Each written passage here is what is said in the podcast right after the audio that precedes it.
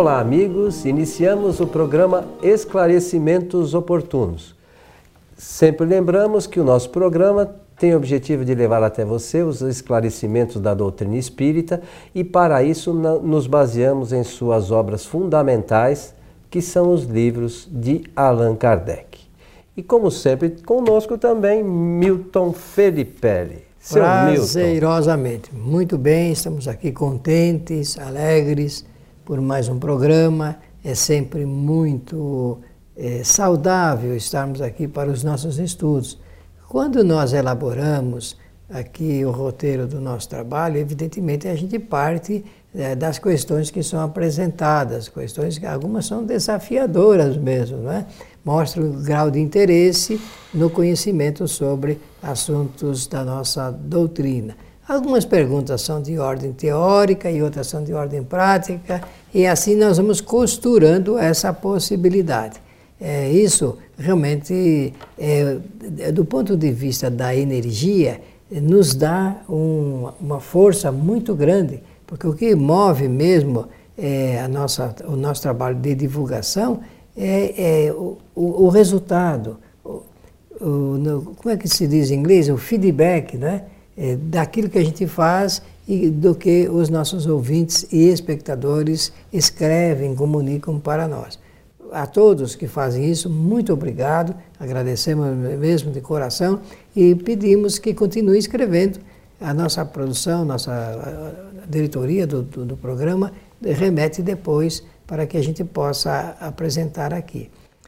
Pela oportunidade, Coelho, desejo saudar a todos, e do nosso fundo do sentimento desejar que os bons espíritos nos ajudem sempre.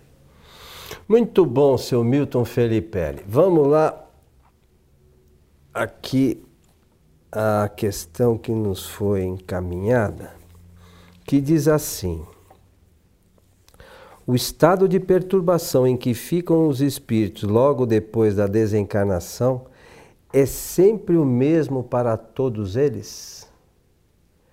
E aí, quem quiser ler um pouquinho sobre essa questão, procura lá na, no Livro dos Espíritos, questão 163 e seguintes, né, até 165.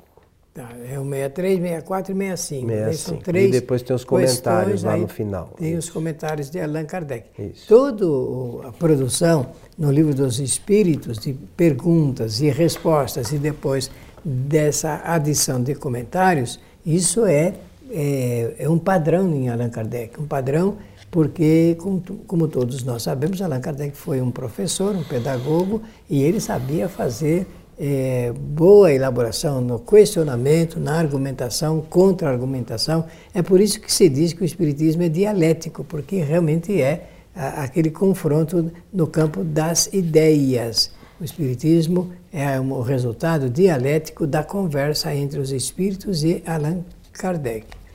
Então, nessas três questões, nós temos aí um farto material para posicionar o espírito face àquilo que ele vai encontrar depois da desencarnação. Antes, falar de que quando o espírito ele eh, inicia o processo de retorno à vida corporal, que é assim que está no livro dos espíritos, ou por outro lado, ele inicia dá sequência ao processo das existências múltiplas, que é a mesma coisa, ou então quando fala da reencarnação, nós temos que entender que o espírito ele não pretende reencarnar e prum, já reencarna. Existe um período de preparação. Da mesma forma como eh, que ocorre com esse período da preparação do espírito, eh, retornando à vida corporal e esse processo, o Espiritismo, ele localiza também um momento em que o espírito fica numa espécie de, é, de, de, choque psicológico entre a, a sua real situação e o que ele está encontrando biologicamente para resultar é, no seu nascimento, na gestação e no seu nascimento. Então, também se sabe que o espírito encontra é, essa nova situação. Isso quando está vindo e quando está voltando, também existe aquilo que Allan Kardec chamou de uma perturbação espiritual. É, essa palavra se ajusta de, de acordo, porque, no fundo, é, tanto a, psicólogos como o Espiritismo concordam nisso. A maior parte dos encarnados não quer morrer, não quer partir. E dependendo da situação, do agarramento do espírito à vida material, mais fortemente. Tem alguns que até transferem um, do, transferem um ou dois dias ou três dias ah, o, o momento da sua desencarnação. E o Espiritismo apresenta isso como um fato natural. Isso não é bom e nem é ruim, isso é, é assim que acontece. E a pessoa que escreveu quer saber se esse estado, e falou muito bem, se esse estado é, perdura, se é igual para todos. E a doutrina espírita vai responder com o coelho aqui falou. É, você não, ainda não leu, não. mas com, com, certeza vai ler, porque ele fez uma leitura prévia de que a doutrina espírita diz que isso varia. Né? Isso varia de espírito para espírito, porque nós somos diferentes. Tem aqueles que já estão preparados para morrer, tem aqueles que ainda não estão, não querem. Se fosse possível, é, ficaria para sempre aqui na Terra. Não tem gente que gostaria de nunca morrer? Tem. Tem aqueles que procuraram, então, tomar aqueles medicamentos antigos para ver se alongava mais a juventude, se, se fosse possível se agarrar às coisas do mundo material e assim por diante. Aqueles que estão preparados para desencarnar, com certeza recobram mais rapidamente a sua nova situação e outros mais dificilmente. É, ainda há poucos dias é, eu assisti aí uma reportagem de um bilionário russo que ele está fazendo estudo de como ele pode continuar vivo, prolongar sua vida. Se não me engano, a pessoa que mais viveu, viveu 120 e poucos anos ou 130 anos, mas esse empresário, ele é jovem ainda, mas ele está fazendo um trabalho de desenvolvimento é, para arrumar meios ou buscar meios de ele, que, que ele sobreviva por muito mais tempo. É que é, o, o, grande drama de tudo isso, da, da, pelo menos da maioria, é que não conhece a realidade espiritual, né, Milton? Com certeza. É, é, então as pessoas são materialistas e elas tudo se tá, gira em torno da matéria. A partir do momento que a gente entender que existe uma realidade espiritual da qual nós viemos originalmente e vamos retornar, é, digamos assim, a gente vai entender o fenômeno da morte com menos sofrimento. Começa daí. É verdade. Conhecendo isso, nós aqui é, vamos entender algumas leis que a gente já mencionou aqui algumas vezes, por exemplo, a lei de causa e efeito. Bom, eu hoje sofro aqui os efeitos de algo do passado. Para que eu não aconteça isso de novo comigo, eu tenho que fazer as coisas de uma forma melhor, para que eu não tenha efeitos negativos no futuro. Alterar as causas para ter novos efeitos. Então eu preciso buscar conhecimento. E quanto mais conhecimento sobre isso eu buscar, quando do nosso retorno para a pátria espiritual, que é a nossa verdadeira morada, né, nós sofreremos menos. Então há casos, por exemplo, que Kardec evocou um espírito de um membro da Sociedade Espírita de Paris, no instante, logo em seguida da sua morte, ainda estava no velório, Kardec já evocou o espírito. Você lembra disso? Lembro, ele fez alguma, algumas experiências nesse sentido. Então, é, é assim que funciona. Depende, o, o espírito sofre mais, tem mais perturbação ou menos perturbação em decorrência dos conhecimentos que ele tem da situação seguinte. Esse é o segredo. É simples assim. Esse, esse e, é e Kardec aqui nessa pergunta 163 é, esse capítulo que fala da perturbação da espiritual, diz assim: a alma tem consciência de si mesma imediatamente depois de deixar o corpo? Imediatamente não é bem o termo. A alma passa algum tempo em estado de perturbação. E aí que é interessante. A perturbação que se segue à separação da alma e do corpo é do mesmo grau e da mesma duração para todos os espíritos? Não. É a pergunta do dia. Pois é, é o que pergunta aí o nosso amigo. Depende da elevação de cada um. Aquele que já está purificado se reconhece quase imediatamente, pois que se libertou da matéria, olha o interessante, né? Antes que cessasse a vida do corpo, enquanto que o homem carnal, aquele cuja consciência está ainda a inconsciência ainda não está pura, guarda por muito mais tempo, muito mais tempo a impressão da matéria. É isso que eu queria agora retomar, para nós entendermos por que, que existia a utilização dessa palavra é, purificação. É, porque ela é uma palavra religiosa, não é?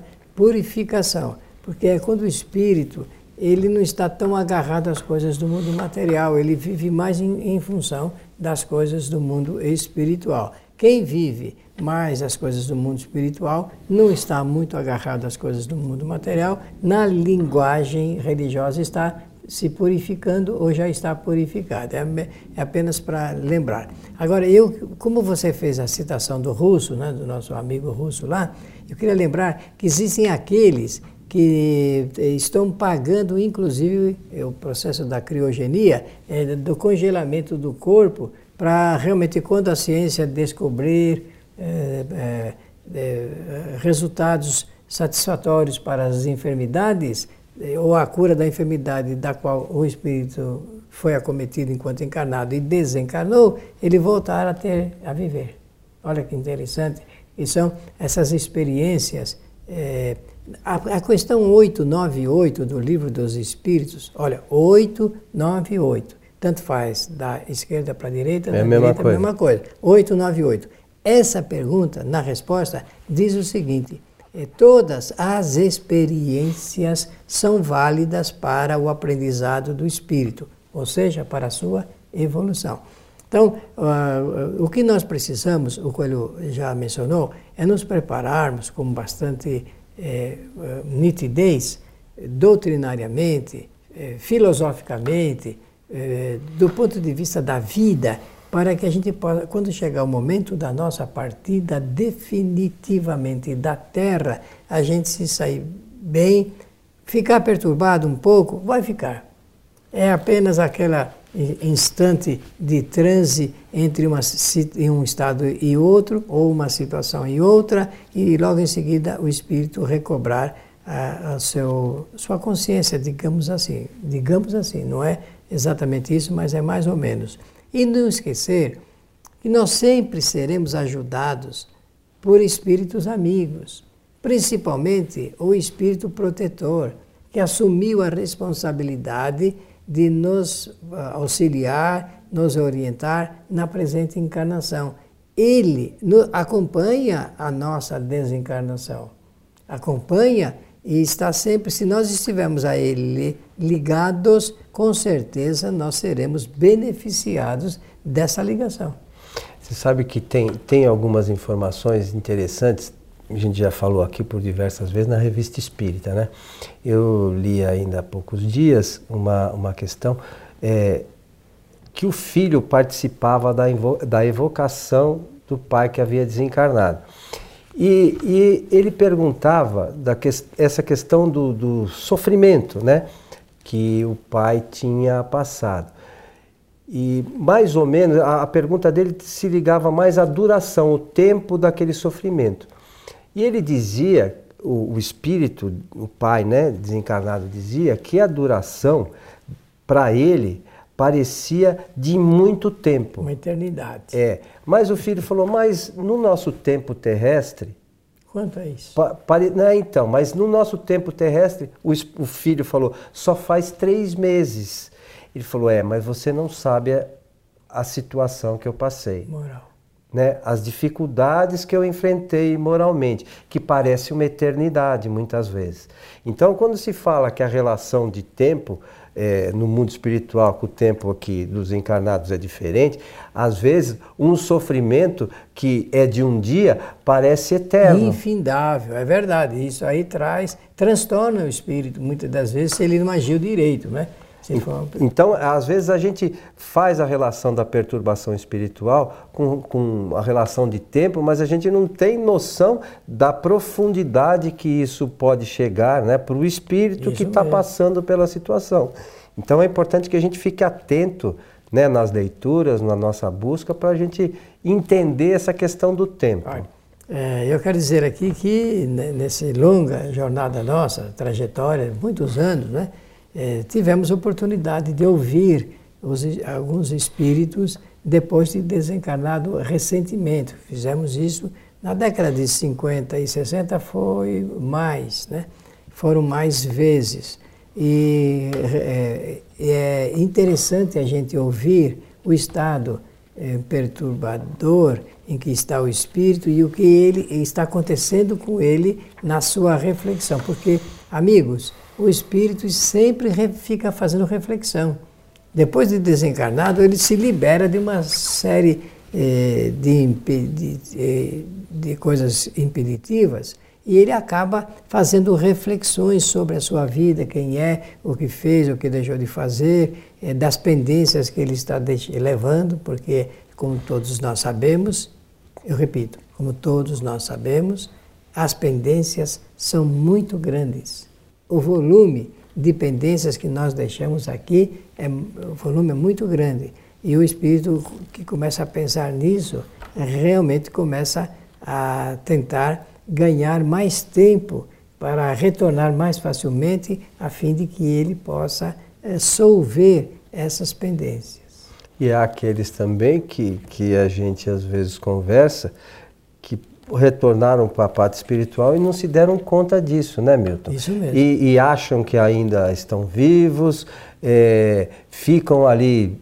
É, teve um caso muito engraçado de uma mãe que achava que dormia ainda junto com o filho, né? Que ela ia para casa, ela participava, ela só achava que não estavam dando muita atenção para ela, ela não entendia bem por quê, né? Mas e aí a gente dialogando ela foi se dando conta da nova realidade dela, porque da mudança.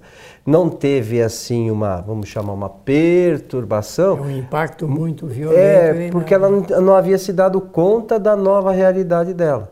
Então nós, quando conversamos com, conversamos com os espíritos, nós vamos encontrar espíritos numa série de realidades, né, Milton? E uma cada série... um tem a sua. Cada um tem a sua e ele vive aquilo. Vive aquilo. Olha, isso aí é muito importante que você está tocando, porque restaria nós falarmos do, de, uma, de uma matéria que ela acompanha esse estudo, que é o estado, a, a, as mortes violentas.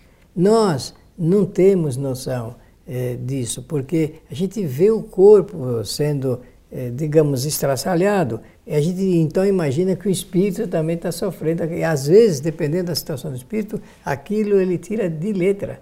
Ele não sofre como nós imaginamos. O que está sendo ali dilacerado é o corpo. O espírito não se dilacera, ele permanece incólume, só que dependendo da sua situação espiritual, ele pode estar muito afeito ao impacto da morte violenta ou não ter esse impacto como nós imaginamos. É, lembrando, é, o corpo só que se dilacera, o espírito não se dilacera e nem o perispírito se dilacera. não, nem... É porque às vezes tem gente que imagina que o, o perispírito também é, fica destroçado, afetado. Né? afetado. É. Lembrando que o, o, o, perispírito é moldado pelo pensamento do espírito, não é outra coisa. Se por vezes o espírito se mostra em algum para algum médio vidente numa, numa condição, situação. uma situação, é, vamos dizer assim, com algum problema, faltando um braço, é para que seja identificado, não é por nada mais porque o, o, os, o perispírito não tem braço, nem muito menos os espíritos têm órgãos. Né? Então a gente precisa ter a clareza né, do conhecimento espírita. É, tudo não... isso a gente fala para fixar um é, pouco para fixar. Né? E, e, e, nada disso que a gente fala é, é o Milton que falou, nem eu com eles. Podem procurar que estão nas obras fundamentais da doutrina. Né? Nós, a gente não está tirando da cartola como um coelho, né? E nem colocando. Nem colocando. Meu amigo Milton, estamos muito chegando bem. ao final de mais um programa Esclarecimentos Oportunos. Foi muito agradável, quero desejar a todos que os bons espíritos nos ajudem sempre.